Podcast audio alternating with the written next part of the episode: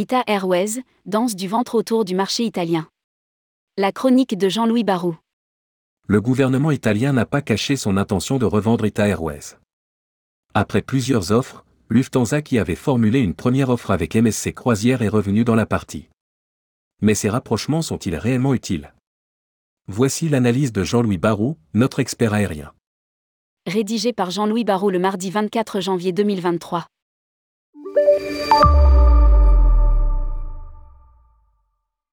Le transport aérien italien suscite toujours autant de convoitises mais pour autant toutes les tentatives pour le contrôler ont jusqu'à présent échoué. En fait, cela concerne pour l'essentiel le trafic international car le transport domestique est passé dans les mains des compagnies low cost au premier rang desquelles Ryanair suivi par EasyJet. Tout cela parce que la compagnie nationale n'a pas été en mesure de défendre ses positions, rongées par des volte-face successives liées aux nombreuses alternances gouvernementales. Il est cependant frappant de constater que la plupart des responsables gouvernementaux italiens ont cherché à se débarrasser d'un fardeau qu'ils n'arrivaient plus à porter sans pour autant se décider à aller au bout de leur démarche. C'est ainsi que, du temps pas si lointain de feu à l'Italia, des rapprochements ont été tentés avec KLM et Air France en 2001, Aeroflot en 2007, puis Air France encore en 2007, puis en 2011 un essai de fusion avec toujours Air France KLM avant de laisser Etihad Airways prendre jusqu'à 49% de la compagnie en 2014. Et je passe sur d'autres tentatives avortées dès le début des discussions, comme par exemple avec Lufthansa. À lire aussi, Ita Airways, Air France, Accidenti. Qu'est-ce qui cloche? Toutes les prises de participation n'ont pas permis de sauver une compagnie pourtant très prospère pendant les années 1970. Elle était à l'époque un des acteurs majeurs européens pour le transport international en opérant jusqu'à 186 appareils. Alors il a fallu se rendre à l'évidence sous la pression des autorités européennes lassées de voir l'État italien renflouer les caisses toujours vides par des prêts jamais remboursés. Et c'est ainsi que ITA, Italia Trasporto Aereospa, a été créée en 2020 et qu'elle a repris les actifs et l'exploitation d'Alitalia en octobre 2021 en opérant une flotte d'une soixantaine d'avions. Lufthansa est revenu dans la partie en janvier. Et depuis, la danse du ventre a recommencé. Le gouvernement italien qui possède ITA n'a pas caché son intention de céder la compagnie et les candidats ne se sont pas fait attendre. Dès le 14 janvier 2022, Lufthansa et la compagnie de croisière suisse MSC ont fait une première offre de rachat complet, laquelle a été refusée par l'État italien qui souhaitant conserver un œil sur son transporteur national. Moins de deux mois après, le 10 mars 2022, un consortium composé d'Air France, Delta Airlines et du fonds Certar proposait de prendre une forte participation minoritaire, seulement Air France était bloqué par les règles européennes qui obligent d'abord la compagnie à rembourser les prêts consentis par l'État pendant la traversée du Covid. Lufthansa est alors revenu le 31 août avec une proposition minoritaire qui a été refusée par le nouveau gouvernement.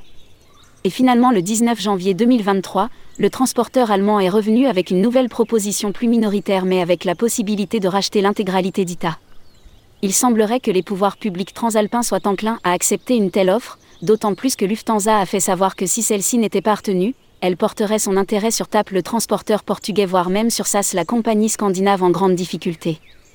Pourquoi un tel acharnement pour prendre le contrôle d'ITA Voilà où on en est et je me demande pourquoi faire preuve d'un tel acharnement pour prendre le contrôle d'ITA car ce n'est certainement pas dans l'intérêt de cette dernière, mais uniquement dans l'idée de capter le marché international italien pour le faire transiter par des aéroports étrangers.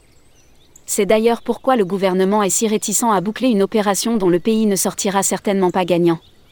Deux tentatives précédentes de rapprochement avec des transporteurs étrangers ont échoué. Air France qui avait pris toutes les précautions pour préserver l'amour-propre italien n'a jamais pu réussir à organiser les opérations d'Alitalia en coordination avec les siennes. Il n'a jamais été possible par exemple d'unifier les systèmes de réservation et d'enregistrement. Etihad Airways de son côté s'est ruiné à injecter de l'argent pour passer les fins de mois sans rien obtenir, sauf à la marge, du marché italien vers l'Asie ou l'Afrique. Il faut tout de même reconnaître que la très forte culture italienne a beaucoup de peine à se marier avec une autre, fût-elle proche d'elle comme la française. Reconnaissons que Lufthansa a parfaitement réussi son coup en reprenant Suisse après le désastre de Swissair et Austrian Airlines. Mais ces deux transporteurs sont de culture germanique, ce qui simplifie beaucoup les échanges. Les relations sont beaucoup plus difficiles avec les Belges de SN Bruxelles. Au fond, on se demande encore pourquoi avec une flotte de 60 appareils qui va rapidement passer à une centaine et un marché international très dynamique ITA ne pourrait pas s'en sortir toute seule.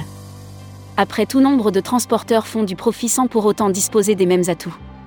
Jean-Louis Barou est l'ancien président d'APG, Air Promotion Group, et le créateur du CAF, Can Airlines Forum, devenu le World Air Forum. Grand spécialiste de l'aérien, il a signé aux éditions L'Archipel Compagnies aériennes, La faillite du modèle, un ouvrage que tous les professionnels du tourisme devraient avoir lu. Les droits d'auteur de l'ouvrage seront reversés à une association caritative. On peut l'acquérir à cette adresse www.éditionsarchipel.com.